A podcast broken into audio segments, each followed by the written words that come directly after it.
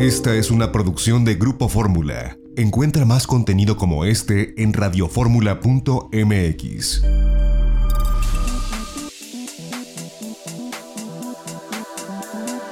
Grupo Fórmula presenta a Mari Carmen Cortés, Marco Antonio Mares y José Yuste. Las tres personalidades más destacadas de la economía, las finanzas y los negocios en Fórmula Financiera.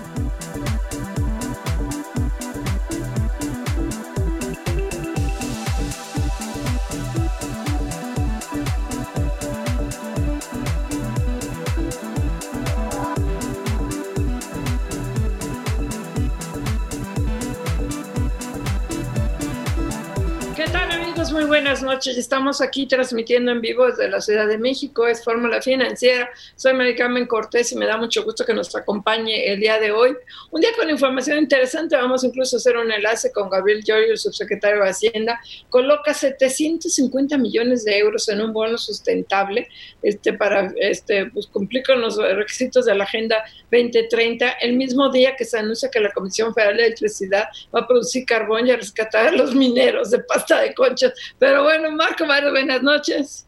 ¿Qué tal? ¿Cómo estás, Maricarmen Cortés? Muy buenas noches. Es una nota muy importante, sin duda, pero creo que le va a llegar más a la gente el hecho de que eh, Citibanamex está anticipando que el ingreso per cápita en México regresará a niveles prepandemia hasta el año 2031. Casi poco más de una década para que se recupere el nivel per cápita que, teníamos en el 2019. Pepe Yuste, muy buenas noches. Hola, buenas noches, Marco, Mari Carmen. Solo ya, tenemos ahora sí a Gabriel Llorio, el subsecretario de Hacienda. Te saluda José Yuste. Gabriel, ¿cómo estás? ¿Qué tal, José? Buenas noches, muy bien, ¿y tú? Muy buenas noches. Oye, pues eh, gratamente sorprendido por este bono. El primer México es el primer país que lanza un bono de este tipo eh, con, para desarrollo sustentable. Cuéntanos de qué se trata, por favor. Sí, es un, es un bono que se cataloga como, es un bono de impacto, como se les conoce, eh, se cataloga como sustentable.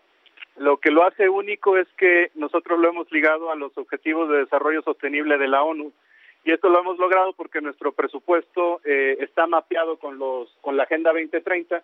La Agenda 2030 tiene eh, 17 Objetivos de Desarrollo Sostenible y, y podemos hacer como un track muy puntual de cuánto se está gastando en cada uno de los proyectos que están ligados a la Agenda 2030. Entonces, eh, hicimos un, marco de referencia que le presentamos a los inversionistas en Europa, sobre todo a los nórdicos, y el día de hoy logramos salir al mercado eh, y los inversionistas estuvieron bastante interesados en, comprar el bono. Importante, yo digo que metiste este gol, lo digo, lo, digo hasta así, Gabriel, porque es tu área, este gol, carambola de tres bandas, o como se diga, o tres goles en uno, ¿Por qué? Porque primero coloca, es México el primer país que coloca estos bonos. La tasa es muy baja, creo que es la segunda más baja en la historia de recaudación de México. Y la demanda fue de 6.4 veces a 1. O sea, con una tasa baja, con una demanda de 6 a 1. Lo único que no me cuadra mucho es cómo vamos a cumplir con la meta sustentable produciendo más carbón, pero bueno, esa es otra historia que no te toca, pero cuéntanos. No, de hecho, eh, lo que hicimos con el marco de referencia que le presentamos a los inversionistas es un marco de referencia que en el cual confluyen dos, digamos, grandes enfoques eh, para, para bonos sustentables. Hay, hay bonos verdes y hay bonos sociales.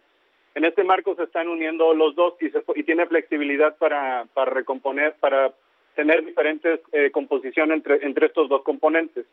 En esta ocasión lo que hicimos fue eh, plantear los proyectos que están en la Agenda 2030 hay, hay unos muy claros como son hambre cero, fin de pobreza, igualdad de género, eh, por ejemplo, inclusión financiera también. Y además el gobierno mexicano en este momento tiene una plataforma de la Agenda 2030 que se coordina también con los gobiernos estatales. Entonces, uno de los criterios que incluimos en el, en el marco es precisamente un criterio geoespacial que nos permite identificar los municipios con, una, con un mayor rezago en el desarrollo. Y estos, digamos, son los criterios que lo hacen único. Hay, hay muy pocos bonos sustentables en el mundo. El primero fue uno de Corea del Sur, el segundo fue uno de Luxemburgo, pero ninguno está vinculado a los, a las, a los objetivos del milenio, a los objetivos de, la, de las Naciones Unidas. Eh, y, la, y, y, las Naciones Unidas nos, nos ayudaron eh, revisando el alineamiento entre el presupuesto y, los, y la Agenda 2030 y un y un y una empresa eh, certificadora también eh, certificó este este alineamiento por lo tanto eh, hoy logramos salir con bastante éxito a los mercados. Como ustedes dicen es una de las tasas más bajas que hemos tenido en este mercado. Gabriel Llorio cómo estás te saluda Marco Antonio Mares. Muy buenas noches. Buenas noches Marco. Todo bien. Muchas gracias Qué bueno, Gabriel. Sin duda es una muy buena noticia. México se convierte en el primer país en emitir un bono soberano sustentable vinculado a los objetivos de desarrollo sostenible de la Organización de las Naciones Unidas. Es una cosa muy importante, pero sí me gustaría que eh, explicaras un poquito más, que ahondaras este marco en el cual ustedes se, eh, pues ahora sí que se esmeraron para presentarlo y tratar de que se eh, que embonara con estos eh, objetivos de desarrollo sostenible de la ONU. Eh, ¿Cómo se encuadra con la política social del gobierno actual y si hay algún calendario, alguna meta y objetivos específicos con los que México se compromete a cumplir? ¿Cómo va esta parte? No, por supuesto, México ratificó los objetivos de la Agenda 2030 y que los vamos a cumplir en el año 2030. Eh, lo que hicimos fue, digamos, elaborar un marco de referencia que nos permitiera tener esta flexibilidad y la lógica de conjugar las dos políticas, la, política de, ambiental y la política social. Un poco respondió, yo creo, a dos cosas. Eh, cuando arranca todo este movimiento de responsabilidad social, arranca sobre todo en los temas verdes, en el tema de cambio climático, y posteriormente eh, creo que el mundo se da cuenta que estamos dejando un poco de lado la parte social. Por lo tanto, la tendencia global es moverse a los temas sustentables y no solo eh, eh, temas aislados como lo social o, lo medioambiental. Eh, por eso es que logramos componer, poner en este, en este marco las dos políticas y eso lo que va a permitir es que esta administración y las siguientes puedan seguir emitiendo bonos con una mezcla correcta de políticas conforme sean también las prioridades de cada, de cada administración. En esta administración que tiene un alto enfoque social, presentamos, por ejemplo, los proyectos que se han estado haciendo de inclusión financiera, de igualdad de género, eh, por ejemplo, los caminos de Oaxaca, esos unos son proyectos que, que llamaron mucho la atención eh, a, los, a los inversionistas. Y, lo que me gustaría también resaltar es que no estamos utilizando estos bonos para financiar estos proyectos, de hecho es al revés. El hecho de que tuviéramos estos proyectos en el presupuesto, ya con presupuesto, nos permite con el marco de referencia acceder a los recursos que tienen estos inversionistas. Estos inversionistas tienen una alta vocación social, eh, son, digamos, son, están muy comprometidos con la política social tanto de gobiernos o, de deudas soberanas como de gobierno, como corporativos. Y necesitas este framework y necesitas esta, digamos, esta composición en el presupuesto para poder acceder a estos recursos. Entonces, los, los proyectos los íbamos a hacer independientemente de si emitíamos el bono o no. Lo que hoy logramos hacer fue expandir la base de inversionistas de México. Eh, calculamos que cerca de, de 80 inversión, 84 nuevos inversionistas compraron bonos del gobierno mexicano, cosa que antes no sucedía. Nunca habíamos accedido a este a esta bolsa de fondos. Son son fondos que acumulan 800 mil millones de dólares en activos. Entonces, es una bolsa que nos permite también diversificar nuestro portafolio. Estamos platicando con Gabriel Llorio, el subsecretario de Hacienda, sobre este bono. México, el primer país que emite un bono de desarrollo sustentable, de llamar la atención gratamente. Gabriel, oye, sin embargo, bueno, en el gobierno sabemos que ha habido temas con política, con energía renovable. Entonces, ¿cómo un gobierno que hace estos, estos escenarios, eh, que pone ciertas trabas o por distintas razones a energías renovables, puede lanzar este bono? ¿Cómo lo vieron los inversionistas? ¿Fue un tema o no fue un tema? Cuéntanos. No, no, obviamente lo fue. Eh, los inversionistas hacen preguntas eh, bastante puntuales sobre todos los aspectos de la política ambiental y social eh, de un gobierno. Digamos, en este momento está en revisión la política, la política que está relacionada con energías renovables. Nos hicieron esas preguntas, pero por eso digo que el framework tiene esta, este marco tiene esta flexibilidad. en los siguientes años podemos incorporar ya los algunos. De hecho, el marco ya tiene proyectos verdes en este momento.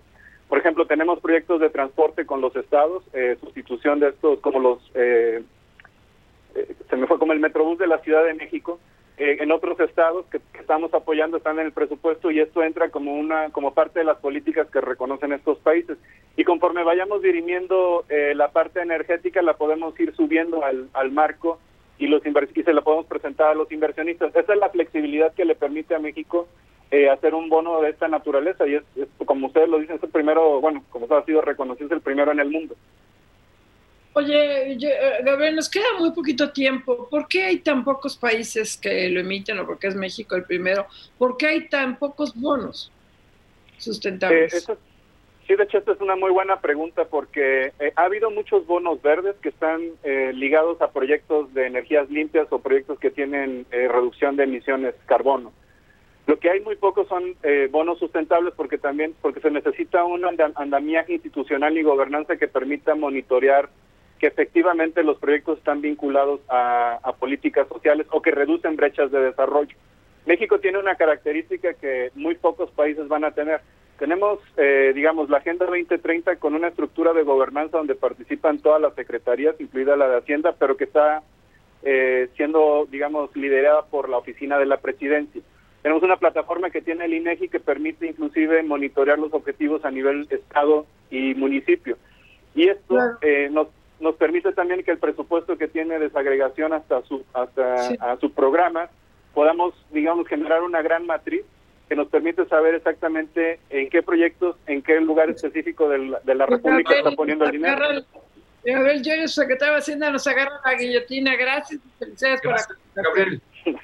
No, al contrario, gracias por invitarnos. Un saludo a todos. Vamos a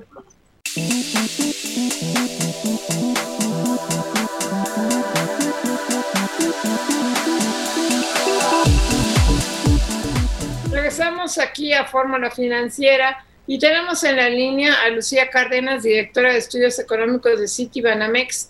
Lucía, ¿cómo estás? Muy buenas noches. Hola, Mari Carmen, buenas noches. Un saludo para ti y para todo el auditorio. Oye, primero que nada, Lucía, cuéntanos sobre las expectativas que hoy fijaron ustedes. La de 2020, ya sabemos, la tienen una caída de 11.2, pero me llamó la atención que a pesar de que ya están hablando de una recuperación muy lenta, para el 2021 no están muy alejados de la meta de eh, optimista del secretario de Hacienda. Cuéntanos. Efectivamente, para 2020 estamos teniendo una caída de 11.2%. Esto, bueno, principalmente, como sabes, este, impulsada por el cierre de actividades, todo el tema de la pandemia el impacto que tuvo para la actividad en general. Y sí, la recuperación que estimamos para los 21 es del 4.1%, muy en línea también con más o menos la estimación que tiene la Secretaría de Hacienda de 4.6% estimado para el año.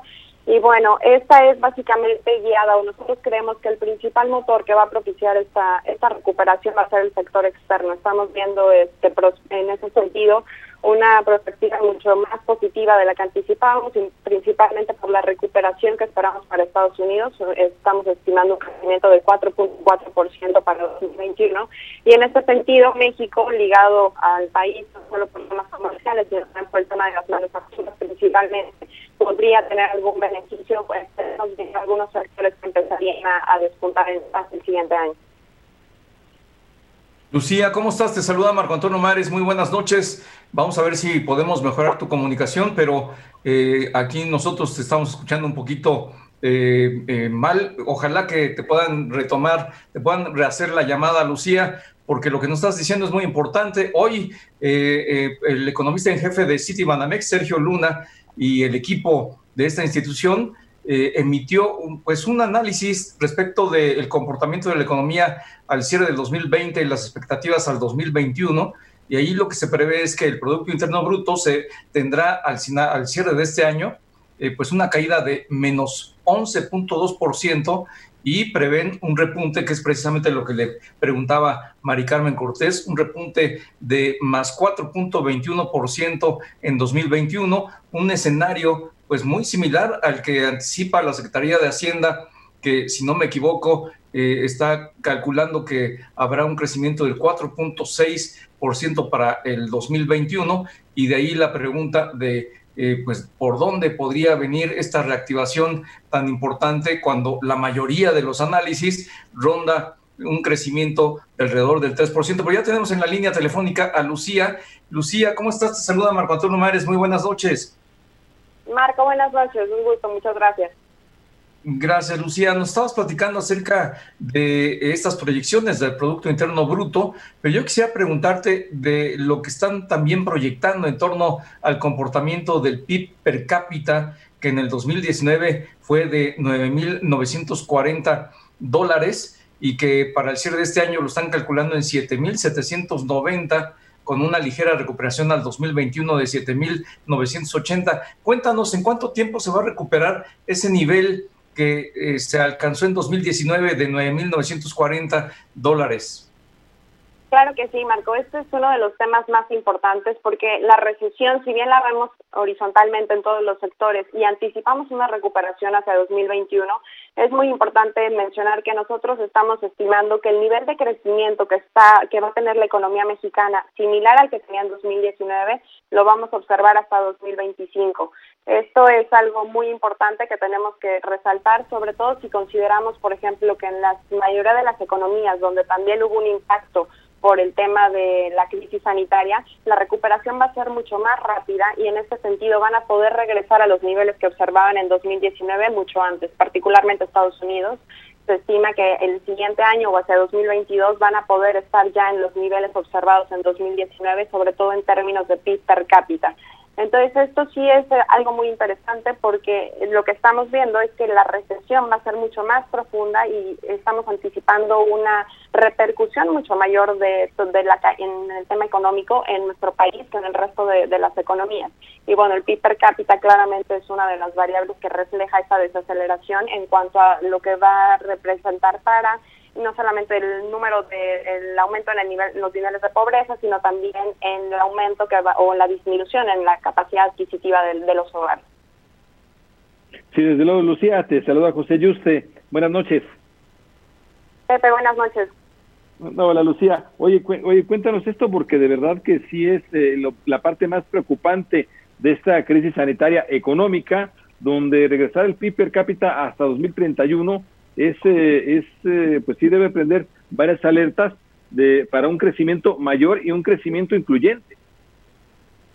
Sí, es, es este correcto. Uno de, digamos, de los objetivos que se tenían este plasmados en esta administración y que, bueno, también podíamos ver refrendado en el plan de, desarrollo era justamente esta mayor inclusión o la disminución de la pobreza. Y lo que vemos es que ciertos factores, sobre todo la recesión, tienen un, tienen un impacto muy importante en, en, en los efectos que tienen para la población en general. Particularmente yo me atrevería a señalar que esta crisis tuvo un impacto muy fuerte en el empleo. Entonces, la pérdida que hemos visto de la disminución de empleos o también la repercusión que ha tenido en el salario de los, de los hogares tiene impactos severos hacia adelante en la recuperación que estamos estimando, sobre todo porque la incertidumbre que está respecto a cuál va a ser la apertura gradual que va a tener no solo la economía, sino también cómo va a ser la recuperación hacia adelante de los empleos, pues tiene un efecto muy significativo en, en la estabilidad, digamos, social y en cómo vamos a estar viendo la, o las consecuencias que se van a observar a nivel social hacia adelante en nuestro país. Ahora, me llama la atención que todo esto es el comportamiento del tipo de cambio. Ni, ni el gobierno, los criterios económicos, ni ustedes están esperando una fuerte depreciación para 2021. Sí, eso, es, cierto, nosotros estamos esperando es una un cierre de, en 21.65 para 2020 y una ligera depreciación hacia 2021. Y bueno, esto básicamente obedece a dos factores, o me gustaría aquí que dividiéramos un poco como la evolución que ha tenido el tipo de cambio.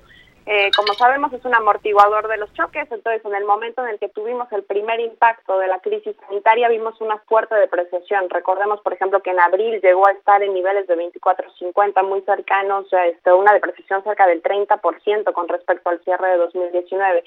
Sin embargo, a medida que se ha también disipado un poco la incertidumbre, que hemos tenido mejores noticias sobre las perspectivas económicas, el tipo de cambio también ha ido fluctuando y ha ido mejorando un poco su nivel. Hemos notado cierta precesión a la par que el resto de las monedas emergentes, pero sobre todo aquí también sería interesante señalar que Estados Unidos ha, implementado un, un esquema de liquidez tan agresivo que eso también ha debilitado en cierto modo el dólar. Entonces es una combinación de factores que han favorecido ahorita el peso. Vemos, este, como les decía, una apreciación este, bastante significativa. El día de hoy está un nivel de 21.10 pero eh, comparándolo con la volatilidad que observamos hasta el principio de año, pues todavía este, no descartamos hacia, hacia el cierre del año con ciertos factores que vienen como la elección en noviembre en Estados Unidos, este, mayores episodios de volatilidad. Claro, Lucía, y otro indicador que a mí también me llamó la atención es el del saldo histórico, de los, requisitos financieros del sector público, eh, que están calculando que cierre este año en 57.7% del Producto Interno Bruto y para el 21 incluso que descienda a 56%. Cuéntanos por qué están viendo, me parece que también difieren un poco de lo que la mayoría calcula que incluso señalan que podría llegar hasta 60%, pero ustedes cuéntanos cuál es la perspectiva que tienen. Sí, claro que sí, Marco. Esta es la medida de deuda neta. Nosotros, este, básicamente lo que estamos estimando y como sabemos es la razón de deuda a PIB.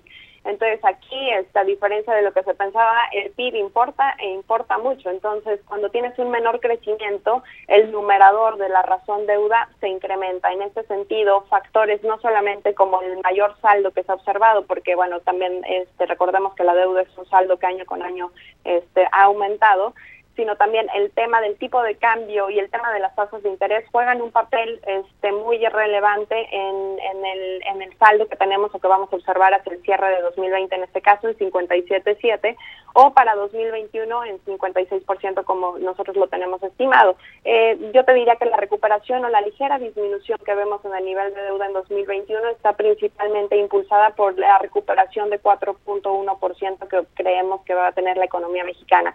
En este sentido a haber un efecto rebote y vamos a tener, al tener mayor crecimiento, el saldo inmediatamente tiende a bajar. Sí, así es, Lucía. Oye, cuéntanos, por favor, los motores de crecimiento o de recuperación que estás viendo en la economía mexicana. Sabemos que el exportador manufacturero, por ejemplo, el sector automotriz, es uno de ellos. ¿Sí está ahí o por dónde lo estás viendo? Sí, exactamente. Vemos una recuperación mucho más fuerte, principalmente por las manufacturas, como les, les comentaba. También creemos que, por ejemplo, el tema de la firma del Tratado de Libre Comercio, este, la integración que puede tener eso dentro de la región y, bueno, los beneficios que se puedan obtener van a ser importantes. Y al mismo tiempo, el tema de las tensiones comerciales entre Estados Unidos y China, creemos que México se podría ver fuertemente favorecido, sobre todo, como decíamos, en las manufacturas, pero también en otros sectores donde México podría tener este importante participación. Sin embargo, este, bueno, también creemos que puede haber hacia adelante riesgos a la baja que podrían impactar en el, en el estimado de crecimiento para 2021, como podría ser sobre todo los determinantes de la demanda interna, es decir, el consumo, que ahorita aunque estamos viendo ya una recuperación de ciertos indicadores, todavía lo vemos un poco, un poco rezagado y bueno, también tendríamos que ver cuál es este, la, la, recuperación que se espera en otros sectores importantes, sobre todo en la inversión, y cuáles son las estrategias que el gobierno este, plantea para recuperar la confianza de los inversionistas y también incentivar este, en este sentido la inversión pública y privada. Por lo pronto la expectativa sí es este año 11.2 y el año 2021 4.1, pero dependerá, como decías, también de cómo va a estar la vacuna, cuándo va a estar y qué va a pasar con el COVID en la temporada invernal, que lo que dice hoy la OMS es que puede agudizarse, ¿no? Es correcto, o sea, yo creo que todavía tenemos un, un periodo de incertidumbre, al menos como tú comentas, Mari Carmen, hasta que tengamos este definido el tema de, de la vacuna y sobre todo, bueno, ya las complicaciones que la propia pandemia pueda tener hacia adelante, no solo en México, sino en el resto del mundo y el efecto que esto tenga principalmente para nuestro país. Pues sí, la verdad es que todo esto, Lucía, pues es muy importante en la medida en que hoy eh, pues eh, todo el mundo trata de adivinar qué va a pasar, todo el mundo trata de proyectar qué es lo que va a ocurrir al cierre de este año, pero sobre todo en cuánto tiempo nos vamos a recuperar. El tiempo de recuperación es bien importante y hay quienes dudan de que la recuperación sea larga y tortuosa. Ustedes sí lo están considerando como un proceso largo, ¿verdad? Sí, exacto. Nosotros, aunque anticipamos una recuperación este, mayor, por ejemplo, que, que algunos otros analistas para el siguiente año, principalmente por un tema, lo que les comentaba del sector externo, sí, creemos que regresar a los niveles que observábamos de crecimiento en 2, 2.5% promedio va, va, a ser hasta 2025. O sea, creemos pues, que pues, este sexenio prácticamente está perdido. Bueno. Perdido. Lucía, muchísimas gracias por la entrevista, Lucía. Lucía, gracias, qué amable. Gracias, gracias, buenas noches. Vamos a un corte, regresamos.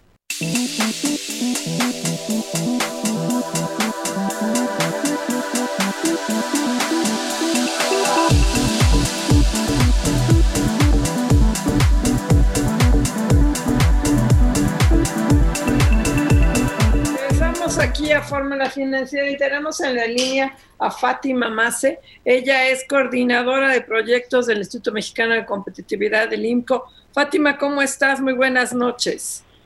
Hola, muy buenas noches. Un gusto estar con ustedes. Oye, Fátima, pues, queremos platicar contigo. Presentaron ustedes un análisis interesante sobre el impacto que ha tenido el COVID en la economía del COVID, pero en especial en las mujeres. Cuéntanos. Así es, pues estamos felices estrenando un área que, que se dedica justo a, analizar el impacto de la, de la mujer en la economía y como primer producto sacamos este análisis que busca pues compilar esta evidencia que se ha generado en el país con respecto a cómo afecta la pandemia a las mujeres en el mercado laboral. Y, y lo que vemos, pues mucho ya no nos esperábamos, ¿no? La pandemia, el confinamiento, el distanciamiento social, pues eleva eh, las tareas al interior del hogar que en, México recaen principalmente en la mujer. Y, y pues esto eh, también vemos que con los datos y los estudios que hemos encontrado que, esto no nada más es al interior del hogar, sino también hay efectos desproporcionados eh, en términos económicos. Tres puntos eh, que nos llaman mucho la atención y que vale la pena destacar. El primero es que vemos que eh, en, el país empieza una recuperación económica, empezó desde junio, pero definitivamente los hombres están regresando al, al, a trabajar mucho más rápido que las mujeres. Y, las mujeres que están logrando regresar ya no, no lo están haciendo a posiciones subordinadas y remuneradas, sino más bien en condiciones desventajosas, como por ejemplo eh, trabajo como trabajadoras propias o como trabajadoras no remuneradas, y esto pues, pues es preocupante.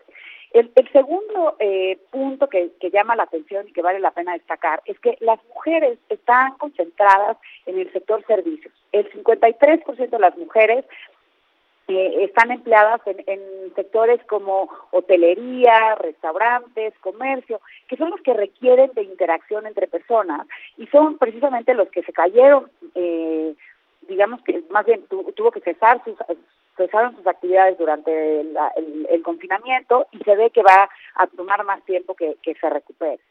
Y el tercero es, vemos una falta de políticas públicas eh, que, estén enfocadas a, a, las mujeres y en parte esto pues tiene que ver porque en México faltan mujeres en las posiciones de liderazgo. Esto sucede en el sector privado, en donde solo 8% de, de las direcciones generales de grandes empresas están ocupadas por mujeres, y también en el sector público, en donde el 18% de los cargos titulares eh, los tienen mujeres dentro del gobierno federal. Y esto, pues bueno, explica pues la falta de incluir estas perspectivas a la hora de tomar eh, de tomar decisiones y que puede ser muy delicado eh, primero para, para dejar de, ampliar estas brechas que, que, hemos acarreado por años y segundo pues para entender cómo, cómo logramos que las mujeres regresen al mercado laboral una vez que empiece pues a, a funcionar mejor la economía. Sí, ¿cómo estás? Te saluda Marco Antonio Mares. Muy buenas noches. Me da gusto saludarte, Fátima. Hola, muy buenas noches, Marco. Eh, Fátima, cuéntanos eh, con base en qué estadísticas, en qué cifras llegan ustedes a estas conclusiones, de dónde parten, cuáles, eh, cuáles son las fuentes para conocer toda esta información que es muy relevante, sin duda alguna, y que tiene que ver con la afectación económica del COVID-19, en particular en las mujeres. Pues mira, principalmente nos basamos en fuentes oficiales, en, las encuestas de, del, del INEGI, como como la de ocupación y empleo y la ETOE, que fue, es la versión telefónica ahora en, durante los meses de la pandemia, también en, en la ENIF para entender la encuesta de ingresos y gastos de los hogares, para entender la distribución eh, de los hogares, eh, así como eh, en, en, la, en la cuenta satélite de trabajo no remunerado. Y, y básicamente, pues, y, lo que hicimos fue con esto entender mejor las características del mercado laboral, y, y, de los hogares para, para pues encontrar evidencia de cómo es que pudiera estar afectando esta crisis.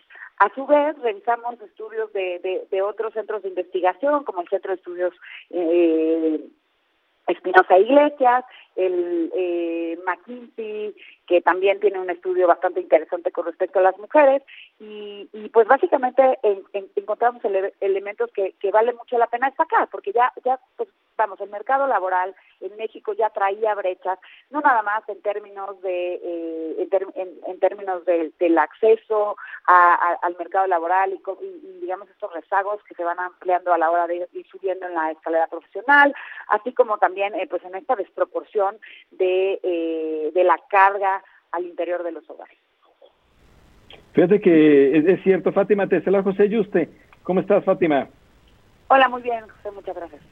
Qué bueno, me da gusto. Oye, es cierto porque en este regreso, después de, bueno, en plena pandemia, pero ya que se abrió la, la economía, los que, los que han podido regresar son los hombres, las mujeres no están pudiendo regresar. Nos das ya dos datos eh, alarmantes. Uno, estaban sobre todo en el sector servicios, ahí no están pudiendo regresar, pero dos, además también se están haciendo cargo en la mayoría de, los casos de los hogares obviamente debe haber una política, política de género a favor de las mujeres. Sí, así es. Mira, eh, el, el, caso en, México está, es muy interesante ver cómo en, en las encuestas anteriores a 2019 el, el, el 64% de las horas destinamos las mujeres a las destinamos el 64% de las de las horas de la semana al hogar en comparación con 24% que, que destinan los hombres. Ahora, a esto hay que sumarle que a raíz de la pandemia, el 53% de las mujeres en una encuesta de Ipsos confirma que la carga del, del, del trabajo en el hogar, en su hogar, se ha intensificado con la pandemia. Ahora, e, e, este contexto pues, es, es preocupante eh, y no y no tiene eh, fecha de vencimiento porque no sabemos cuándo los, los niños van a volver a la escuela, que es, es una de las razones que está generando una crisis de cuidados, mientras ya una parte de la economía está abriendo y muchas eh, muchas trabajadoras ya están regresando eh, de manera presencial.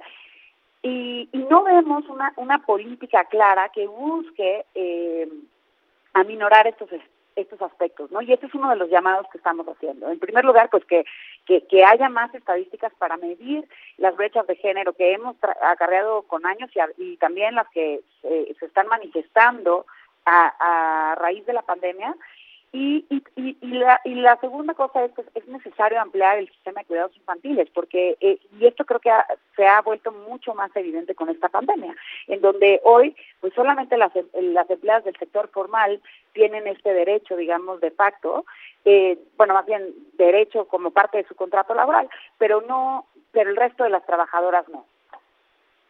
Oye, y bueno, en el presupuesto que me imagino que ya analizaron, en el proyecto de presupuestos para 2021 no viene realmente ninguna medida de apoyo importante para mejorar la equidad, para protección de las mujeres este, en violencia, que ya lo estamos viendo este, en las mujeres violadas, cómo están tan enojadas que no las atienden, ¿no? Esta violencia contra las mujeres, y en el presupuesto no se ve ningún esfuerzo para mejorar esta situación. Pues no, mira, realmente en el presupuesto no, no se ve que sea una de las, de las materias prioritarias y definitivamente tampoco hay políticas que, en, que se consideren ahora para minorar estos efectos, ¿no? Un ejemplo muy, muy rápido, por ejemplo, uno, una de las, de las prioridades que tiene este gobierno son estos apoyos, estas transferencias monetarias, eh, y uno de ellos, de estos programas, son las becas. Parte de lo que nosotros proponemos en este estudio, porque también están en riesgo no nada más eh, los empleos de las trabajadoras, sino también los estudios de aquellas eh, jóvenes que tienen entre, que tienen no sé, más de 15 años, que pudieran estarse haciendo cargo de los cuidados de, de, de varios hogares. Una, una medida que pudiera ser muy interesante explorar sería eh, dar apoyos diferenciados en donde el monto para las para las niñas, para las jóvenes, sean mayores a las de sus contrapartes varones. Y este tipo de diseño hoy no lo estamos viendo. Hoy hoy al hoy va parejo y en ese y en esa medida pues se, se refleja que no no se está tomando en cuenta estos efectos diferenciados que trae que trae la pandemia. Pues sí, pues no sabes cómo te agradecemos la oportunidad de la entrevista. Eh, Fátima Mase, muchísimas gracias por haber estado con nosotros. Muchísimas gracias por el espacio. Un gusto. Gracias. Adiós, Fátima. Oye, y rápidamente antes de irnos a un corte, pues mañana es la rifa, este, la rifasa del no avión presidencial, y dicen que están como desesperados vendiendo boletos en todos los gobiernos, en todas las dependencias públicas, en el, en el Congreso, porque López Obrador yo creo que, de veras creo que es la ocurrencia más cara del presidente. El avión costó 208 millones de dólares. No se ha podido vender ni en 130, en parte por todas las críticas que dice Guacala, el ostentoso, insulto, todo lo que dice el presidente. No se ha podido vender. Y se confió en que el pueblo iba raudo y veloz a hacerle caso y a comprar 6 millones de boletos y pues no, se atravesó la pandemia. Ver, es, que, es que el pueblo no, puede comprar un cachito de 500 pesos, la verdad es que no era tanto, apenas, a ver, con todo y que lo estimuló, lo promocionaron dependencias, gobiernos estatales, empresas, con todo eso se vendieron, hoy decía el director de la Lotería Nacional, 69.5% de boletos, es decir, el 30% de boletos aún así quedó vacío. no, no de vendedor de cachitos. Sí, la verdad es que tú lo decías ayer, Pepe, en, en Alebrijes, tú organizas una rifa para que te compren los boletos, no para que tú mismo compres los boletos. exactamente lo que está haciendo el gobierno Está comprando los boletos con el dinero que todos pagamos como impuestos y además incurriendo en una serie de acciones administrativas que no necesariamente son regulares. Es un absurdo, costoso absurdo, pero vamos un corte y no se vaya.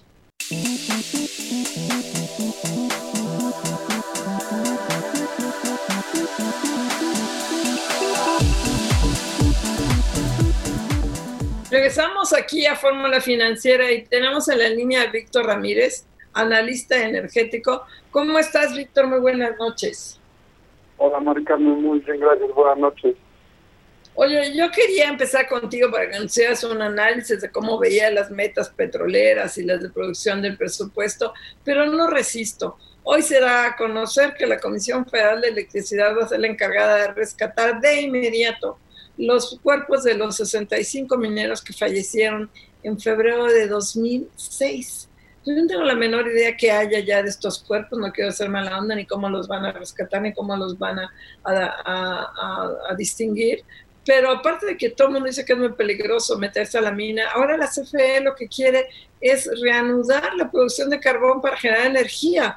En pleno siglo XXI yo me, me, quedo aterrorizada. ¿Qué opinas de eso de bote pronto? Pues eh, la verdad es que sí parece un poco absurdo, y no solamente absurdo por razones ambientales, sino por razones económicas.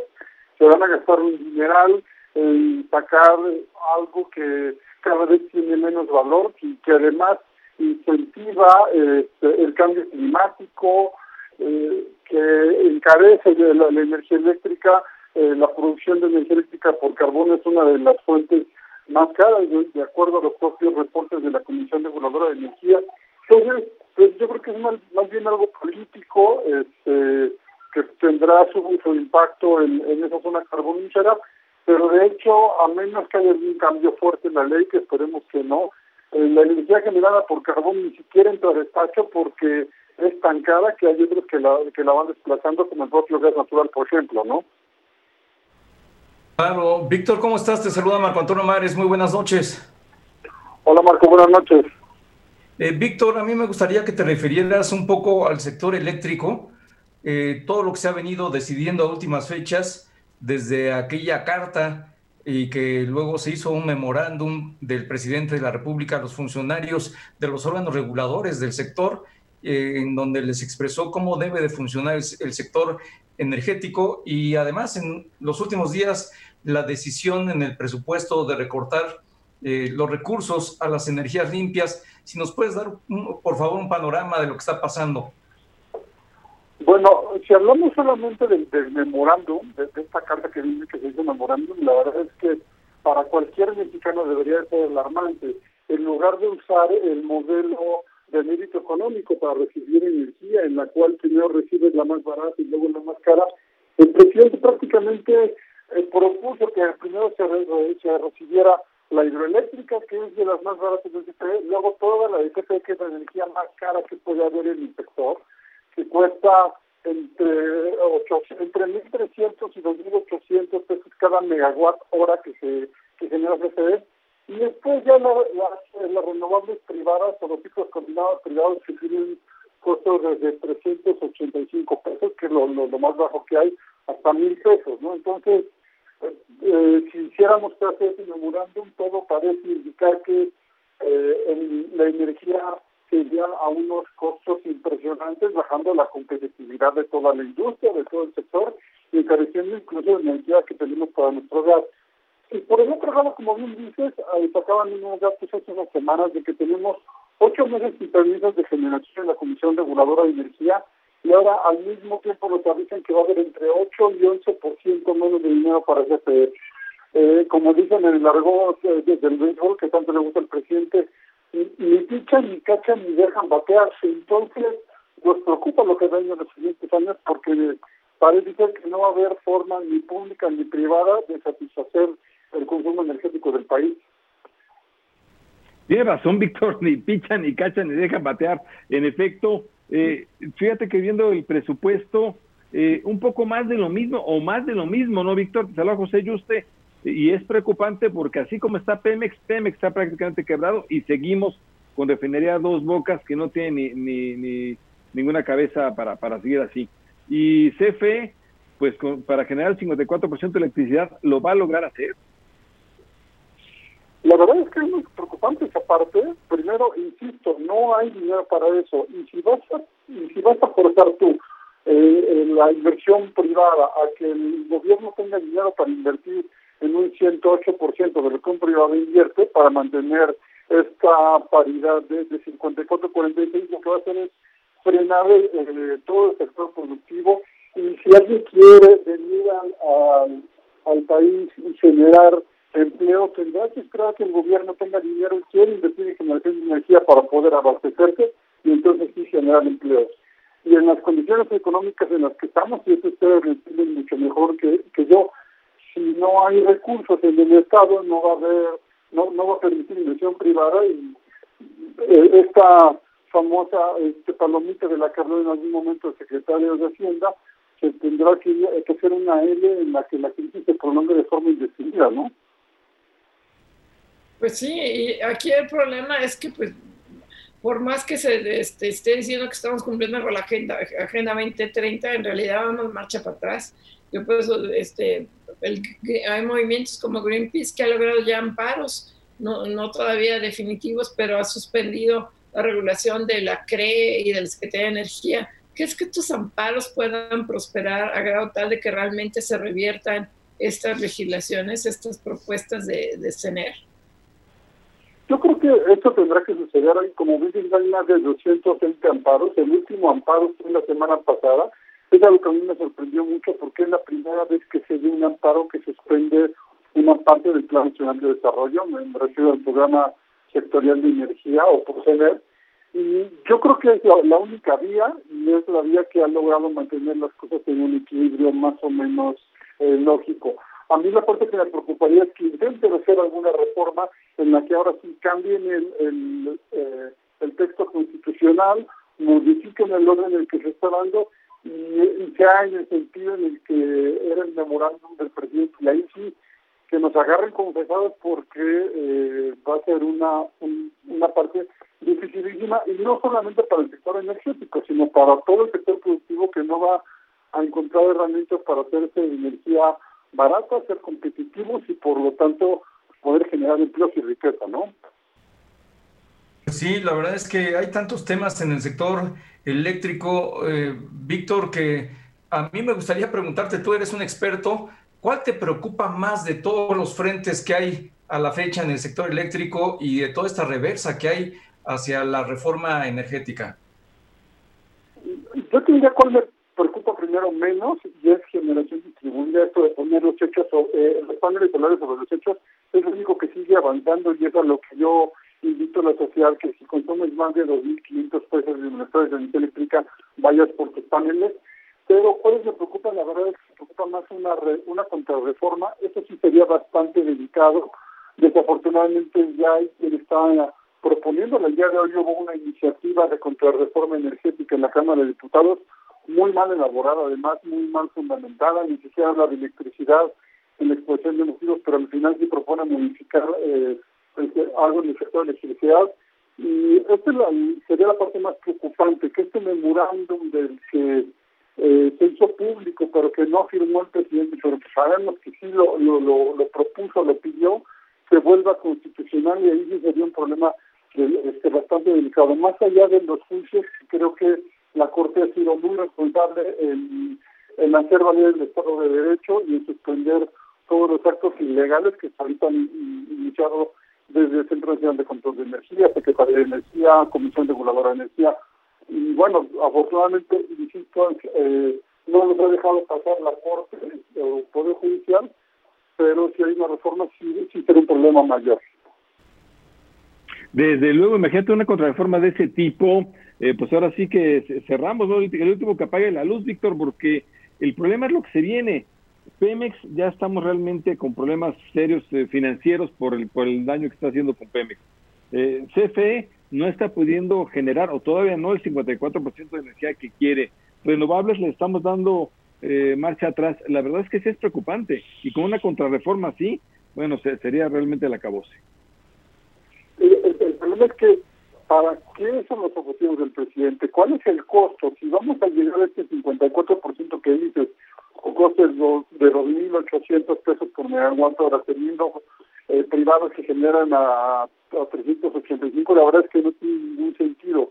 Yo creo que el presidente debería de buscar algunos otros asesores que le dijeran cómo está funcionando el sector energético a nivel mundial, que México incluso por ejemplo de ello, y empezar a retomar estos modos de producción privados, sí, pero que ofrecen energía mucho más barata y limpia y que benefician generar empleos y, y riqueza y le dan al ciudadano energía más accesible, no contaminante y que nos permite ser más competitivos a nivel mundial, ¿no? Y bueno, te queremos agradecer muchísimo, Víctor Ramírez, analista energético. Gracias por la entrevista y tus comentarios. Gracias, Víctor. Víctor, gracias. gracias a los tres. Gracias. Oye, y rápidamente la Concamín está poniendo en su cuenta de Twitter que hay un nuevo bloqueo que inició el 26 de agosto este, pobladores de Consuelo en el municipio de en Chihuahua ah, eh, tomaron el tren y que bueno que es un bloqueo más que está afectando a las vías férreas. otro más. Otro, más. Entonces, este, ahora es en el estado de Chihuahua, es un comunicado que firma la Comcamín, este, pues pidiendo que se quite este, este, no, el paso de ferrocarril por el estado de Chihuahua es imprescindible para la logística nacional por su ubicación estratégica y la importancia de su sector agroindustrial para la economía del país. Perdón, pueden pasar, Marco. No, adelante, adelante, Pepe. Sí, sí, no, porque pueden pasar semanas, meses, eh, donde bloquean esto, donde faltan insumos para la actividad productiva, donde están en juego empleos, inversiones, y no pasa absolutamente nada. Ya lo vimos es lamentable porque lo vemos de tiempo en tiempo, lo vemos eh, eh, prácticamente con una impunidad terrible y desafortunadamente esto, pues hasta que no llega a la Secretaría de Gobernación y pone orden ahí, no se elimina. Vamos a un corte, regresamos aquí a Fórmula Financiera, no se vayan.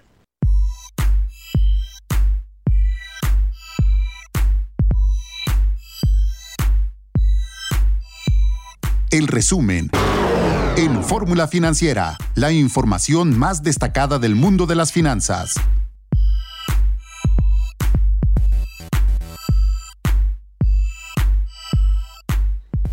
Amigos? Muy buenas noches. Soy Maricarmen Cortés, es Fórmula Financiera. Estamos aquí transmitiendo en vivo desde la Ciudad de México y le damos la bienvenida al auditorio de Telefórmula que se incorpora a esta segunda hora de Fórmula Financiera y que nos ven a través del el canal 157 de Sky, 121 de Easy, 153 de Megacable 354 de Dish y a través del 161 de Total Play y de las cabreras locales en la República Mexicana y en Estados Unidos. Nos ven a través de Xfinity Latino y Latino View. Muchísimas gracias. Y bueno, entre las noticias de hoy está esta colocación del primer bono sustentable que realiza el gobierno soberano, que realiza un gobierno soberano, no solamente México, eh, en el mundo. Nunca un gobierno había realizado una emisión de un este, eurobono sustentable. ¿Por qué en euros? Porque es el mercado donde hay este tipo de demanda. De hecho, fue una demanda 6 a 1, una demanda muy buena, una tasa barata, la segunda más baja, 1.16 y 1.3 este, el cupón, realmente una tasa muy atractiva. Y bueno, ahora sí que carambola de triple banda, creo que así se dice, porque es el primer, la vez que coloca el un gobierno en el mundo, porque está de acuerdo a los planes de la Agenda 2030, aunque la parte energética no se cumple nada, pero bueno, por lo menos en los objetivos de los objetivos sustentables y sociales, México está tratando de cumplir con la Agenda 2030. Marco Mares, muy buenas noches. ¿Qué tal? ¿Cómo estás, Mari Carmen Cortés? Muy buenas noches. José Yuste, muy buenas noches. Efectivamente, lo que estamos viendo es una exitosa colocación de un bono sustentable acorde con los objetivos de la Organización de las Naciones Unidas. Se levantan 700 millones, 750 millones de euros en un momento en el que hay que decirlo, el gobierno mexicano no necesita recursos. De hecho, ya hizo todas las operaciones necesarias para el refinanciamiento de sus compromisos pero aprovechó esta ventana de oportunidad que se da eh, precisamente en las últimas horas, en la madrugada de este lunes se cerró esta operación. Hay que decir que lo intentaron realizar en marzo, justo cuando llegó la pandemia a México y cuando arreció y ya estaba imperando en buena parte del mundo y venía afectando de una manera muy fuerte a los mercados internacionales, la suspende el gobierno de, México y espera una buena oportunidad y de madrugada eh, pues comenzaron a hacer eh, la auscultación vía internet, vía eh, los medios electrónicos y pues obviamente avanzaron y lograron no solamente las mejores condiciones, sino que se colocan a la vanguardia a nivel internacional con esta colocación de este bono sustentable y además México abre brecha para sí mismo en un mercado de enorme potencialidad con recursos financieros multimillonarios son recursos que concentran 3 mil fondos de inversión sustentables y concentran activos por 800 mil millones de dólares en todo el mundo. Sin duda,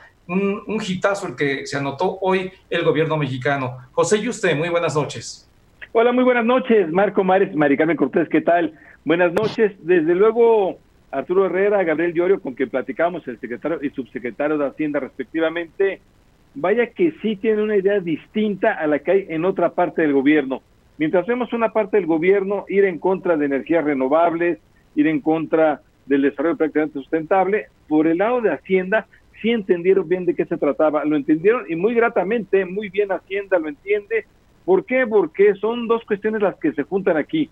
Por un lado, sí, el tener energía limpia, pero también esto que vaya de la, de la mano con un desarrollo social que realmente eleve los ingresos de la población más pobre, que sean desarrollos sustentables por eso mismo y se está invirtiendo ahí. Dieron unos catálogos realmente de los proyectos que puede llevar adelante el gobierno mexicano, este, el del observador, con gobiernos estatales, a pesar de que se llevan muy mal con muchos, se pueden llevar proyectos muy buenos, por ejemplo, el de transporte público que sea eléctrico, nos decía Gabriel Llorio, es uno de ellos, inclusión financiera, equidad de género, se pueden llevar y esto, bueno, pues llama la atención gratamente. Es el primero en el mundo. No ha habido otro bono de este tipo de desarrollo sustentable que esté acorde con las directrices de Naciones Unidas y sí llama la atención, gustó mucho en Europa, en países nórdicos y bueno, pues hoy, ya lo comentaban ustedes, Mari Carmen y Marco, tuvo una, incluso una suscripción mucho mayor, una sobredemanda de más de seis veces este bono que fue por 750 millones de euros. Y bueno, por otro lado, la gran paradoja de esta colocación es que en el mismo momento que se está anunciando esta buena noticia, que insisto, está relacionada con que se cumpla la, meta, la Agenda 2030, que no solamente es social, también energética, se anuncia, o sea, eh, para utilizar menos, menos energías contaminantes, se anuncia con bombo y platillo en, los, en la Palacio Nacional que el presidente se reúne con los familiares de los 65 mineros fallecidos en febrero de 2006 y todavía, eh, bueno, ¿cuál es el compromiso? De inmediato vamos a rescatar los cadáveres, se inicia el rescate, que supuestamente es muy peligroso por los gases que están adentro de la mina. Y no solamente se pretende rescatar inmediato, sino que se pretende que sea la Comisión Federal de Electricidad, que son expertos en rescates de cadáveres, este, para que rescaten ellos, sean los encargados del rescate y para que vuelvan a reactivar la mina de carbón. Eso es lo a mí me parece inaudito. Si hay una energía contaminante es la de carbón y en lugar de estar promoviendo energías eólicas, energías este, solares, no, pues no, ¿por qué vamos a, fomentar las energías renovables? Vámonos por el carbón. No lo puedo creer, bueno, sí lo puedo creer, pero no deja de sorprenderme la 4T pues no hay, ahora sí que no hay eh, lugar para que se sacie esa oportunidad de asombro, Mari Carmen, porque día a día y eh, casi casi hora tras hora podemos irnos asombrando de cada cosa que está ocurriendo en México y en materia de minería es otro caso. Mari Carmen, hoy la empresa America's Gold and Silver está pidiendo el respeto al Estado de Derecho y afirma que los derechos de sus trabajadores deberían de estar garantizados. Y esto lo dice porque la mina de San Rafael en Cozalá sigue bloqueada ilegalmente por un grupo de simpatizantes del sindicato minero de Napoleón Gómez Urrutia desde hace siete meses. El cierre de la empresa ha dejado pérdidas por más de 20 millones de dólares y la pérdida de 300 empleos, pues es una más de las cosas que están ocurriendo porque no hay un respeto al Estado de Derecho y porque no hay un seguimiento puntual a este tipo de acontecimientos en donde pues son bloqueadas las actividades productivas. Así es, y bueno, todo listo para que mañana se dé la rifa del avión no avión presidencial, es decir, el equivalente por la suma del avión presidencial. Esta ha sido una rifa sui generis muy extraña, es la primera vez que por lo menos yo veo una rifa donde tú mismo, tú rifas, pero tú mismo te compras los boletos. Entonces, bueno, pues fue un muy mal negocio para el gobierno. Así que tú mismo te la rifas. tú mismo te la rifas. el Instituto para devolver al pueblo lo robado sacó 500 millones de pesos y él mismo le metió dinero para comprarse los boletos. En el, en el mayor también de los absurdos se los dan a los hospitales. Entonces un hospital, si tiene suerte, se lleva un cachito y es un ganador. Y si no tiene suerte, se queda sin dinero, se queda sin presupuesto. Pues no, para eso está el presupuesto de manera seria, ver las necesidades del hospital y le das dinero si lo si requiere el hospital, no si se gana la lotería. Y además, después de todo esto, pues como se vendió en un tema, en un escenario de crisis económica, fue difícil, cada, cachito era 500 pesos, no se logró la venta, apenas si el 70% se está vendiendo, y vaya que lo estimularon, lo promovieron dependencias, eh, gobiernos estatales como el de Tabasco, empresas, bueno, hasta el embajador de Estados Unidos lo promovió, y aún así no se vendieron todos los cachitos. Oye, Pepe, pero no les en pasado, se sigue vendiendo. O sea, hay que por todos lados para que desde, bueno, ayer, hoy y mañana, antes de las 4 de la tarde, llévelo, llévelo, llévelo los boletos de su cachito de la lotería. Este, pero además el avión costó 208 millones de dólares. No lo lograba vender ni siquiera en 30 millones de dólares. López Obrador se la pasa criticando lo ostentoso, insulto, todo le dice al avión. Entonces, ¿quién lo va a querer comprar con esas condiciones? No lo pueden ahí estacionado, cuesta muchísimo dinero tenerlo ahí estacionado, costó en Estados Unidos, costó ahora, y lo vamos a, aparte a, desembolsar los 500 millones para que el gobierno se autocompre los boletos de la rifa. Pero además lo dijimos desde un principio, Mari Carmen, es un avión que no se puede vender, está en un contrato de arrendamiento, no es posible vender el avión. Eso se supone que ya le pagaron a Boeing, se supone que ya es propiedad Se supone que ya lo pagaron, pero ¿cuánto nos cuesta el mantenimiento? Aquí hemos perdido por todos lados con el avión presidencial. Lo tenemos ahí, nos cuesta el mantenimiento, no se vende y además con esta rifa el gobierno terminó poniéndole dinero a este premio que mañana van a ser eh, que van a ser 100, 100 premios de 20 millones de pesos cada uno y la verdad es que apenitas y salió, ¿eh? Apenitas y salió. Y además, si te los 20 millones te lo van a dar eh, eh, anualmente porque el dinero te corrompe y te hace daño. Y es malo y feo el dinero. No salió el avión ni con los tamales de Chipirina. Ni con los tamales de Chipirina. vamos, a, vamos a un corte, no se vayan.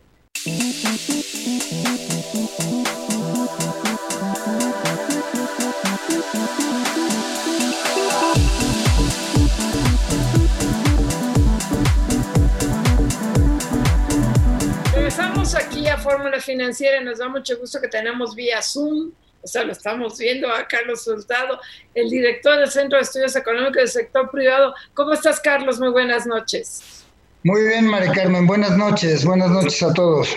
Oye, Carlos, ustedes que siempre hacen análisis muy interesantes, pues ahora sí que platícanos sobre lo que opinan ustedes de este paquete presupuestario económico para el 2021. Bueno, mira, eh, digo, son muchas cosas porque es un documento amplio, pero digamos, yo creo que lo más, eh, para mí lo más importante eh, que hay que notar es primero un diagnóstico que se hace de la situación actual, del 2020, ¿no? que ocupa una buena parte del documento de criterios de política económica. Y ahí para mí fue muy sorprendente leer durante la lectura del documento, ver que realmente la evaluación que hace el, gobierno de su propia acción es sumamente positiva. Es decir, es, parecería que se tomaron todas las medidas contracíclicas a tiempo, que fueron muy oportunas, parecería que la atención y la comunicación del tema de salud en particular fue también totalmente atinado y, me parece que, y así vamos una por otra cosa, y me parece que es una percepción un poco distinta de la que tenemos muchos ciudadanos, ¿no? Que realmente el manejo pues no ha sido tan adecuado. En el tema de, de las políticas contracíclicas, ustedes saben que no nada más el Consejo Coordinador Empresarial, sino muchísimos, muchísimas personas, muchos actores, analistas de la economía propusieron hacer muchas cosas para proteger el empleo y además personas de todos los espectro político, ¿no? Y el gobierno prácticamente solamente puso en marcha un solo programa de créditos a la palabra. Y lo mismo pasó con el tema de salud, en donde el manejo pues fue tardío, eh, se se, coincidió de manera muy perversa, yo creo, o de manera muy mala, muy desafortunada, todo el tema de la pandemia con la reciente en ese momento creación del INSABI, la desaparición del Seguro Popular y después la concentración de las compras de medicinas en la Secretaría de Hacienda, ¿no? Este, y ahí hasta la fecha hay todavía eh, eh, escasez de medicinas, en fin, ha sido, ha sido un manejo que a mí sí me sorprendió cómo el propio gobierno lo, clasifica como sumamente oportuno, pertinente y exitoso. Esa es una parte. Y la otra, me voy a cortar un poco, es, es ya en el 2021, es que el mundo es bien distinto a lo que hoy día, a lo que era hace un año, que fue cuando se hizo el presupuesto para este año. Y sin embargo, pues el presupuesto para 2021 y el plan es más de lo mismo, es igualito, digamos, ¿no? Es seguir con los programas sociales que el gobierno tenía en mente desde su comienzo, ¿no? Los programas sociales, y con los cuatro, o tres o cuatro proyectos de inversión que son los que el presidente ha, ha seguido subrayando, ¿no? O sea, es el mismo programa, pero con un mundo que cambió radicalmente, este, para mal, por cierto, ¿no? Claro, Carlos Hurtado, ¿cómo estás? Te saluda Marco Antonio Mares, muy buenas noches. ¿Qué tal, Marco? Eh, Carlos, me gustaría mucho que nos eh, hicieras un análisis respecto del tiempo de recuperación de la economía. Hoy eh, la mayoría de los analistas coincide en que hay un proceso que será largo y doloroso para esta recuperación del tamaño de la economía que, que tuvo en el año 2018. Eh, yo te preguntaría qué temporalidad o qué espacio de tiempo pudiera llevarnos, no solamente en términos del crecimiento del Producto Interno Bruto, sino yo creo que de manera más importante, en términos del Producto Interno Bruto per cápita, los ingresos de las personas, porque más allá de lo que eh, se logre rebotar en el 2021, ¿en cuánto tiempo más se va a a prolongar el periodo para que la gente tenga los ingresos que tuvo en el 2018-2019? Mira, yo creo que eh, si uno ve eh, lo, que están proyectando la mayoría de los analistas, la encuesta que hace el Banco de México, que ustedes conocen, la encuesta que hace eh, Citibanamex, que también ustedes, yo los he escuchado nombrarla, ¿no? Y las proyecciones que tiene todavía el Fondo Monetario Internacional, porque este, para ver hacia adelante, el, nivel eh, real del Producto Interno Bruto volvería a ser el de 2018 hasta 2025. Tú me preguntaste en términos per, cápita, pues ahí yo creo que se tardaría todavía dos meses. Mira, así a ojo de buen cubero sería como hasta 2027. Pero no es muy diferente a la propia proyección del gobierno. Eso a mí me sorprende un poco porque si uno agarra las cifras que traen en el panorama de mediano plazo en el mismo documento de criterios de política económica, se llegaría al nivel real del PIB en 2024, un año antes. Y, échale otros dos años por lo de para hacerlo per cápita, año y medio, algo así. O sea, no son, no son, muy, no son muy distintos. Y sin embargo, parece que la, de la lectura del documento de criterios, que la apuesta que el gobierno está haciendo es que este rebote que estamos viviendo en estos meses, ¿no? Eh, no es nada más un rebote, sino es una senda ya de eh, recuperación sostenida hacia, hacia la normalidad, digamos, ¿no? Hacia la normalidad, eh, de acuerdo al documento, bueno, esa es mi, mi palabra, pero eh, en el mediano plazo se espera, eh, el gobierno espera un, un crecimiento de 2,5%. Entonces, así es, Carlos. Pues, si yo estuviera viendo la economía así, tuviera que tomar las decisiones, pues me apuraría por hacer algo, ¿no?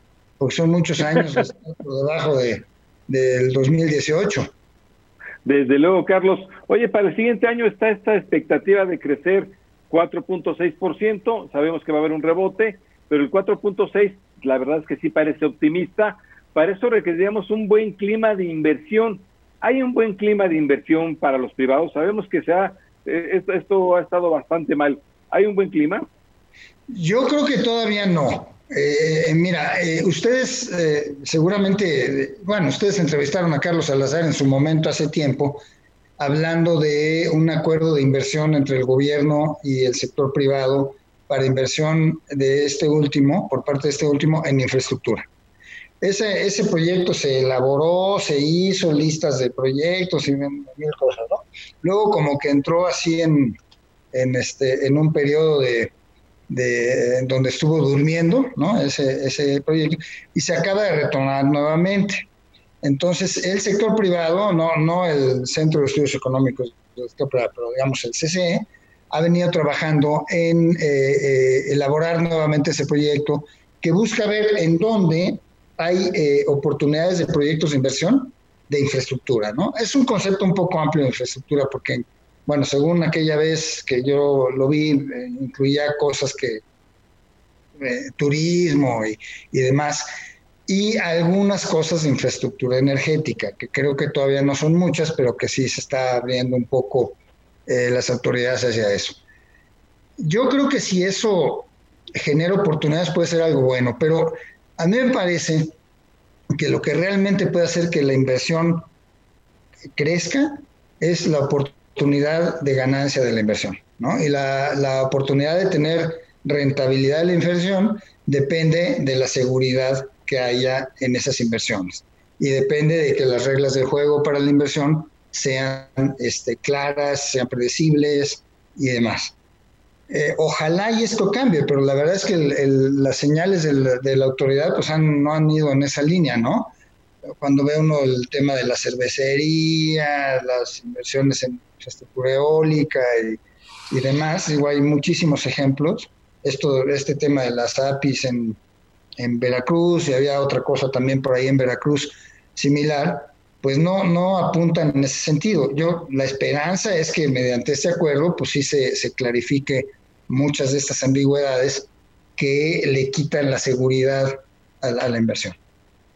Oye, y bueno, se suponía que mañana va a haber o iba a haber una reunión con el sector privado, pero no tenemos noticias de que esté confirmado, donde se presentaría este nuevo plan de infraestructura de inversión.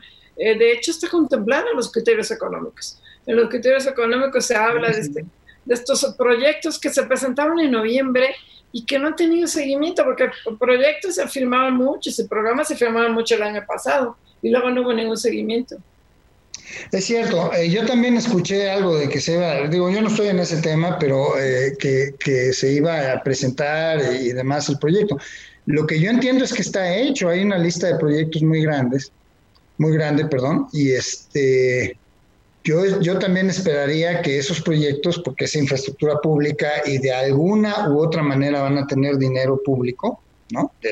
ahorita o después o algo así, pero este, pues que esos eh, también cuenten con los estudios eh, correspondientes y que la ley manda para que sean rentables socialmente, como dice la ley de presupuesto y responsabilidad hacendaria.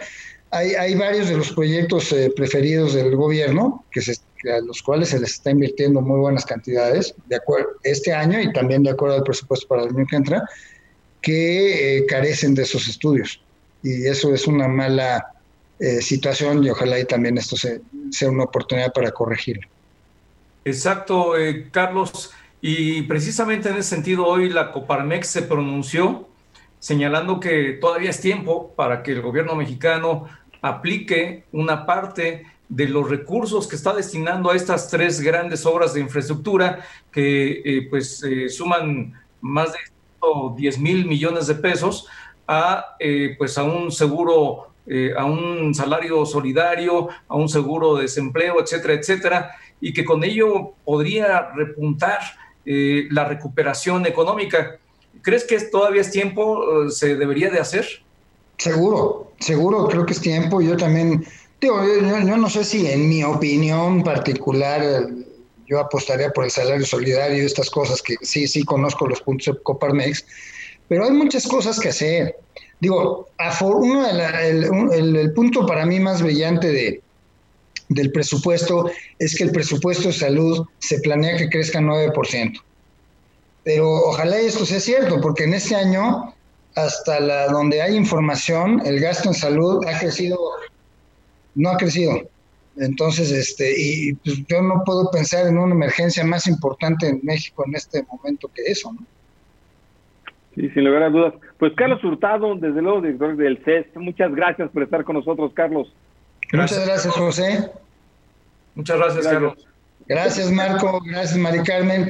Y mil gracias por invitarme. A mí me gusta mucho. Gracias, Carlos. Ya veremos qué pasa con la vacuna, que de eso va a depender. Yo creo que todo en el 2021, de que se haga rápido, que salga bien y si exitosa y cómo se va a distribuir. Muchas gracias, Carlos Frutado, director general de CESP. Gracias, saludos. Vamos un corte.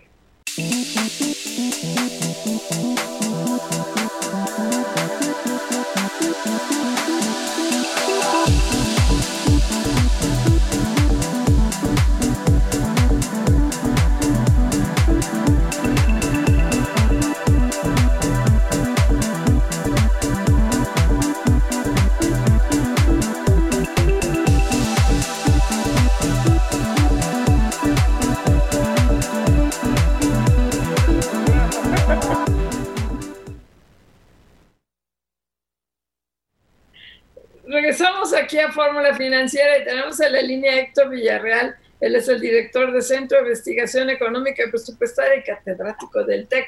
¿Cómo estás, Héctor? Muy buenas noches. Hola, Mari Carmen. Muy buenas noches.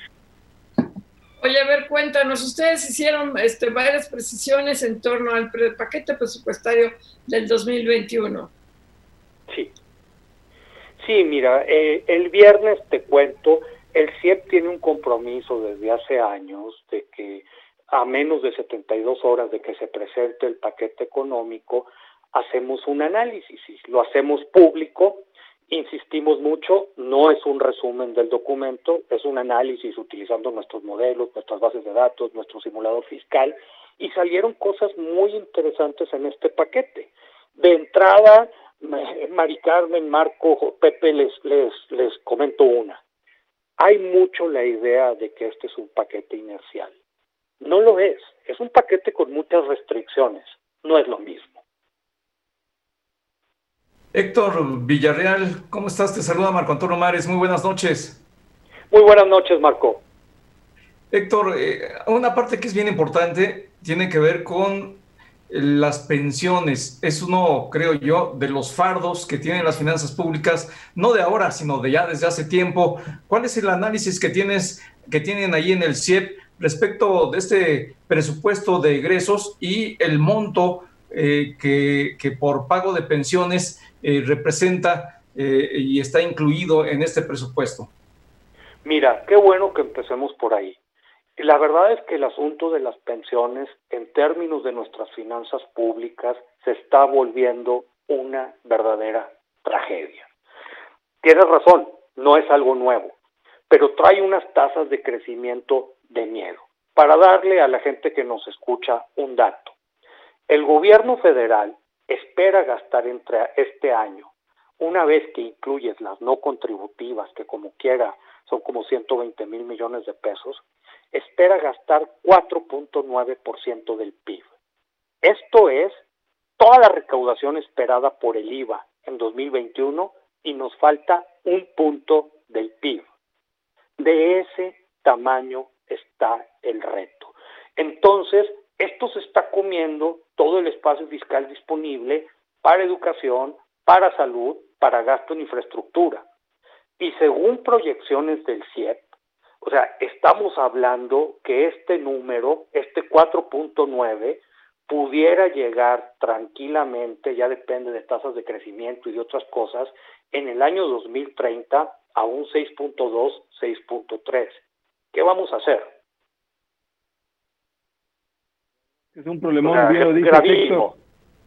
Gravísimo, gravísimo. Héctor Villarreal, desde luego director del CIEP, del Centro eh, de, Estudios Presupuestarios. Oye, nos decías que no, tú no ves inerciar el presupuesto, sin embargo, eh, sí trae los mismos proyectos que trae el año pasado, los mantiene, les da prioridad, trae los mismos programas sociales del año pasado, les da prioridad, no trae un, un gasto contracíclico que sería lo nuevo, no lo trae. Realmente, pues yo, yo sí lo vería eh, inercial, pero ¿por qué no dices que no es inercial? Cuéntanos. Porque yo siento que trae varios cambios estructurales, sobre todo por el lado del gasto. Lo que pasa es que mucha gente esperábamos que el gobierno diera el siguiente paso y que se presentara este programa contracíclico. Nos parece que el presidente tomó una postura muy radical de decir, ¿sabes qué? No quiero endeudamiento, no quiero endeudamiento. Tendríamos que definir qué se refiere por no endeudamiento. Básicamente es con un déficit primario, con un déficit primario de cero. Pero sí empiezan a cambiar muchas cosas por el lado del gasto. Lo dices muy bien. Es este reforzamiento de los proyectos del presidente, pero hay muchos programas que se van borrando, que van desapareciendo. Incluso la forma en que fue presentada la estructura presupuestaria es muy llamativa porque varios de estos programas insignia del presidente son clasificados en otro lado. Entonces, a la hora de hacer funciones o, o, de definir algunos ramos, puede engañar mucho a la gente. Te doy un ejemplo concreto. De repente pueden decir, ¿sabes qué? Tenemos este programa de jóvenes construyendo futuro. Y esto tiene enfoque de género. Y cualquiera diría, bueno, ¿por qué tiene esto enfoque de género? Pues no, no es algo identificado como un gasto de mujeres. Ah, es que 35, 40% de los becarios son mujeres, el gasto de mujeres lo vamos a clasificar como enfoque de género.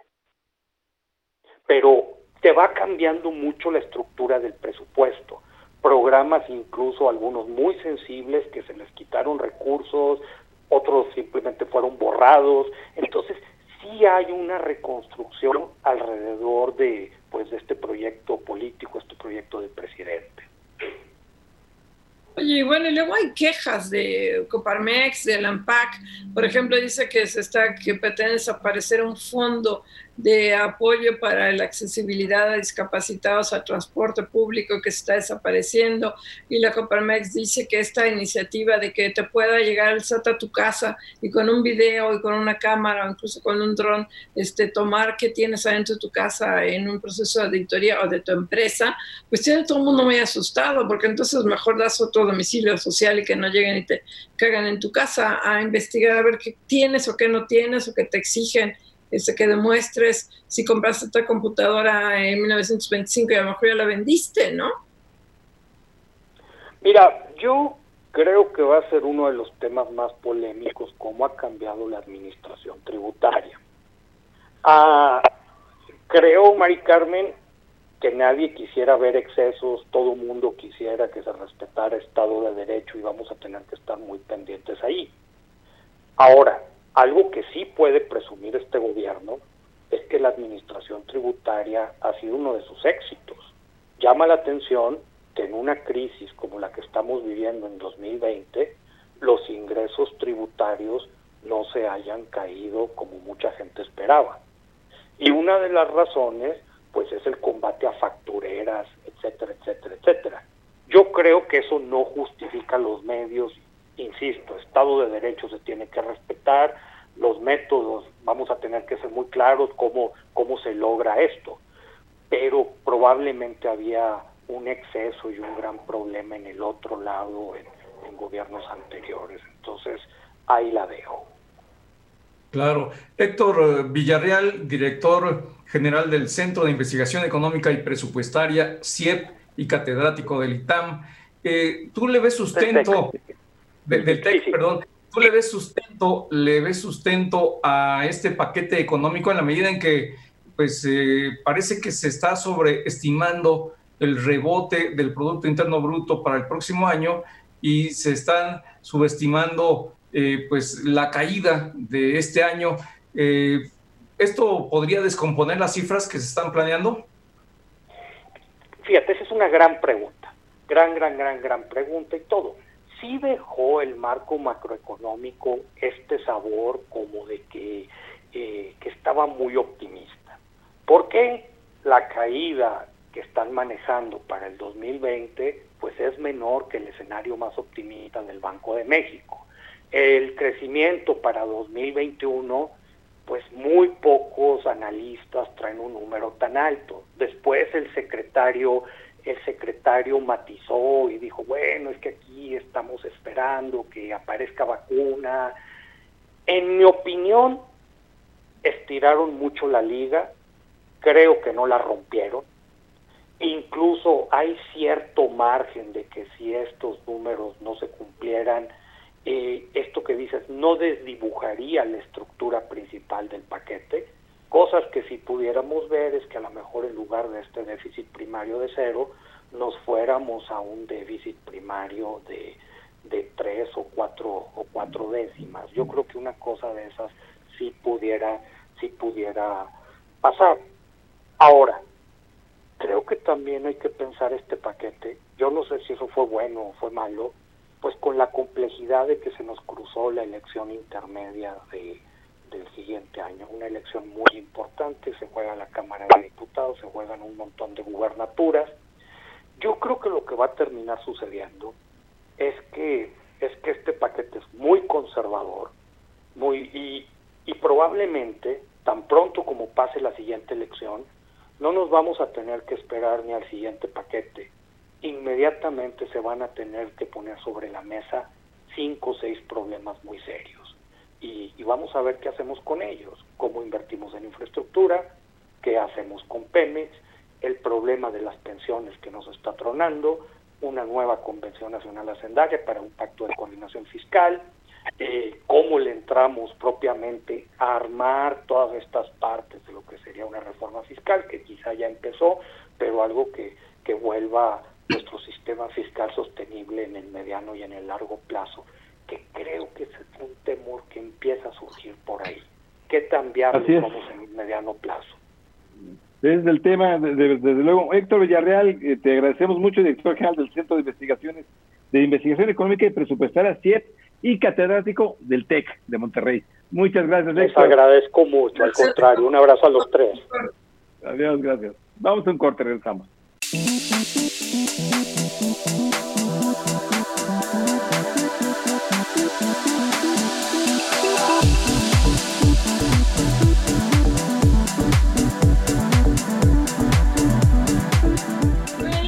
Que no hemos tocado y que estamos buscando Sergio Escamilla a ver si lo podemos conectar es que el eh, sábado se nombró al candidato del, del presidente Donald Trump al BID, este, fue una grilla muy dura que libraron los gobiernos de los países latinoamericanos y finalmente se eligió a Mauricio Claver Carone, es eh, este, de origen cubano, pero es norteamericano, propuesto por Donald Trump. A Biden no le gusta, a Joe Biden no le gusta, se manifestó en contra, y una serie de países, entre ellos Argentina, Colombia, aparte de, tratar de impedir que llegara, lo que estaban buscando, y México estaba aparentemente en este grupo, era retrasar la elección que fuera después de las elecciones en Estados Unidos, porque si gana Biden, imagínense tener ahí al candidato de Donald Trump en el BID cuando nadie o casi nadie lo quiere. Pero el hecho es que todos por cuscús o por lo que quieras, eh, a la hora de la elección ganó por número de votos y por número de votos con dinero. o sea, por número de países y con número de países que aportan. Entre ellos yo supongo que México. No sabemos porque la votación es esta, pero yo creo que México se echó para atrás, este, porque finalmente asistió a la reunión, bueno, virtual, y yo creo que votó a favor, porque de que reunió los votos, los reunió.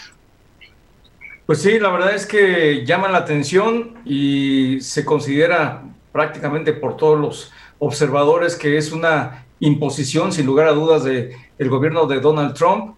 Eh, se rompe una regla no escrita de muchas décadas, prácticamente 60 años, en donde quien encabezaba el Banco Interamericano de Desarrollo era un latinoamericano y el vicepresidente un estadounidense. Ahora será un estadounidense el que encabece este organismo, que sin duda es muy relevante y pues superaron ahí a todo el consenso, porque Estados Unidos es el principal aportante, sin, duda alguna. Y Sergio Escamilla, tenemos a la línea, Pepe. Así es, Sergio, ¿cómo estás? ¿Cómo te va? Buenas noches a todos. Buenas. Muy buenas noches. oye, oye, solo de entraditas, dinos, solo rápido, ¿cómo van el tema de las apuestas electorales en Estados Unidos? Porque parecía de repente que iba Joe Biden despegando muy fuertemente y otra vez Donald Trump se le ha pegado prácticamente empatándolo y quizás está rebasándolo. Sí, efectivamente, aquí eh, el punto a, revisar quizá y al que estar muy pendientes es los estados indecisos, eh, porque eso puede significar una, una, gran diferencia. Hay, por supuesto, varias categorizaciones. Categorizaciones en estados como California, que se considera como un estado asegurado para los demócratas, hoy, y estados como Texas, que pudiera estar eh, asegurado para los republicanos. hay algunos otros que pudieran estar en el intermedio, es decir, a favor, pero no completamente garantizados. Y hay una tercera categoría de aquellos estados que eh, pueden estar indecisos y esos son en donde estará la verdadera batalla, ¿no? Estados clave como Florida, estados como Pensilvania, en donde en ocasiones anteriores se han decidido estas, estas elecciones. Entonces quizá ahí es donde haya que ver en dónde, hacia dónde se va la balanza en las próximas semanas.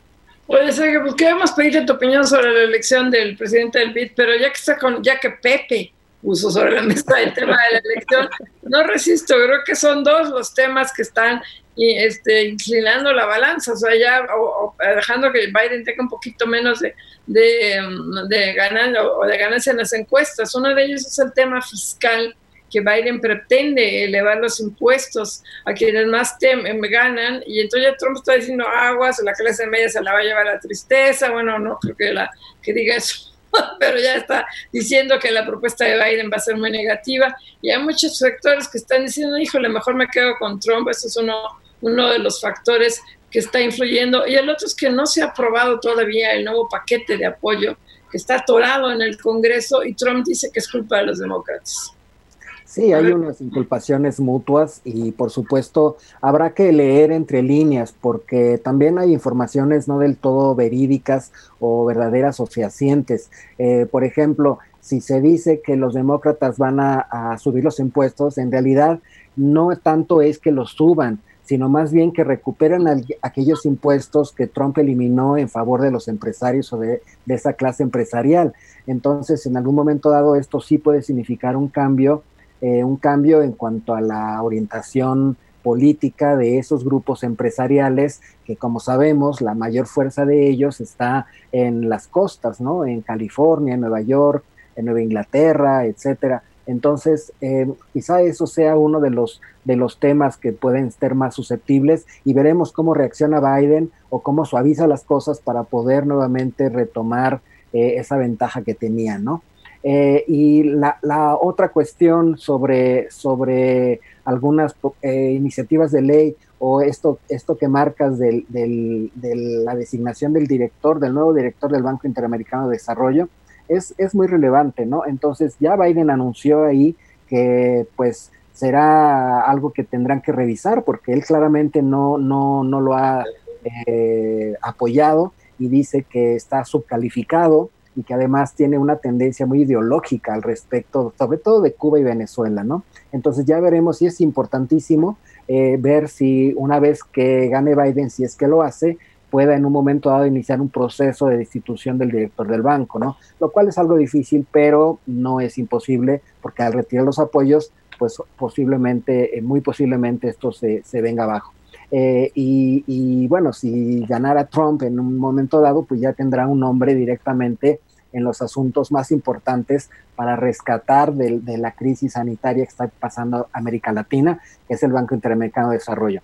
Algunos socios europeos se han abstenido de, esta votación, pero aún así, pues ha ganado el candidato, el candidato presentado por Trump.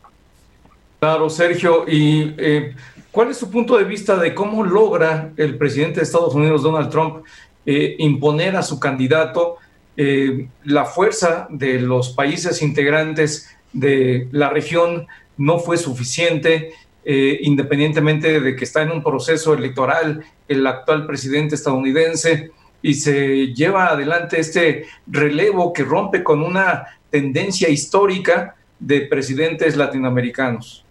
Sí, e, era una de las reglas no escritas, como bien apuntas, Marco, porque eh, así como sucede en el Fondo Monetario Internacional y en el Banco Mundial, en el fondo tradicionalmente el director o el director gerente es un europeo, en el Banco Mundial es un norteamericano y en el Banco Interamericano de Desarrollo tradicionalmente había sido un, latinoamericano. Y esto es otra más de los esquemas que Trump está dispuesto a romper y a romper duramente, ¿no? Pero no fue únicamente la propuesta de Estados Unidos, porque como decíamos, los europeos se abstienen, eh, o algunos de los aportantes europeos se abstienen, sino más bien que también los latinoamericanos no pudieron ponerse de acuerdo. El candidato argentino al final eh, se baja de la contienda y pues es el único, el, el candidato de Trump es el único que llega a la elección y bueno, por supuesto recibe apoyos importantes como el de Brasil, etcétera. Es decir, es una combinación ahí de factores que pues desfavorecen, por supuesto, esta distribución, sobre todo porque lo que más se prevé es que el Banco Interamericano de Desarrollo caiga en una práctica eh, por la cual se ha criticado ya antes al Fondo Monetario Internacional de, de, establecer ciertos requisitos políticos y sociales para poder brindar las ayudas económicas. ¿no? Ya veremos lo que sucede. Sí, desde luego, Sergio.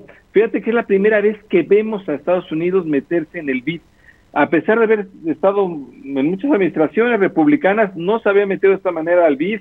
Siempre había sido, es más, tenemos míticos directores del, del BID. Aquí este, es Antonio Pizmena en México, o fue muchos años Enrique Iglesias, en fin, el uruguayo. Realmente llama la atención cómo en esta ocasión le interesó meterse por un tema ideológico, primero contra Venezuela y contra Cuba, pero después obviamente pues es una institución de desarrollo que se van a meter contra los que crean que no siguen los designios de la política exterior de Estados Unidos. Sí, sí, tienes toda la razón, Pepe, y, quizá esto sea algo un poco contradictorio, pero es, son estos vaivenes de la política y estas sorpresas o esta capacidad de, de, de ser impredecible de, de, Trump un poco, el, que, bueno, en muchas ocasiones recientes él había estado en contra de los organismos internacionales, defendiendo el, gran poder eh, de los Estados Unidos y demás, como sucedió con la Organización Mundial de Comercio, algunas otras instituciones que ha debilitado sustancialmente, pero ahora dice, no, ahora sí vamos a apoyar al, al, Banco Interamericano y vamos a proponer un candidato justamente para ejercer un control directo quizá sobre, sobre el banco está claro que los directores de los organismos internacionales tienen una independencia total respecto de los países que los eligen y respecto de los países de los cuales son nacionales, como en este caso es el primer norteamericano. Pero aún así siempre se ve en el trasfondo una cierta eh, eh, poder ejercido por parte de las de los hegemones, ¿no? Entonces, eso es lo que vemos ahora en el caso de Estados Unidos, donde Trump decide meter la mano directamente en un momento crucial, porque va a ser el rescate después de la pandemia, que es lo que está en juego, por supuesto, ¿no? Oye, y bueno, no solamente es el BID, está la OCDE, la Organización de Desarrollo Económico, y está la OMC, la Organización Mundial de Comercio, que las posibilidades poquitas que tendría Jesús Seade para llegar, te diría que Estados Unidos lo apoyaba con firmeza, pero no se ve así. No, no, no, y, al contrario, eh, lo, que hemos visto recientemente es que Estados Unidos ha estado debilitando pues ahora de momento tiene, tiene prácticamente de rodillas a la Organización Mundial de Comercio, ¿no? Al bloquear este mecanismo de solución de controversias y, demás, eh, el nombramiento de, los árbitros y, y demás en los tribunales, todo esto pone, pone en un entredicho la viabilidad propia de la misma organización, ¿no? Entonces, pues, es, muy grave, pues, ¿no? acaba el programa, déjate la guillotina, llega otro. gracias, Sergio, gracias. A todos, este, Marco, Mario, buenas noches. Gracias, María Cortés, muy buenas noches. José Yuste, muy buenas noches. Te felicitamos de tu cumpleaños, Pepe, feliz. gracias, María un fuerte abrazo. Marco, gracias. Sergio Escabella, muchísimas gracias. Ahorita te caemos ahí por el pozole. La producción de Diana Cepeda, que no te puso las mañanitas con la asistencia de Cinti Sánchez y de José Juan Rodríguez. Muchas gracias. Nos, en los controles técnicos López y Lorenzo Vasca. Nos vemos mañana. Gracias. Hasta mañana. Esta fue una producción de Grupo Fórmula. Encuentra más contenido como este en radioformula.mx.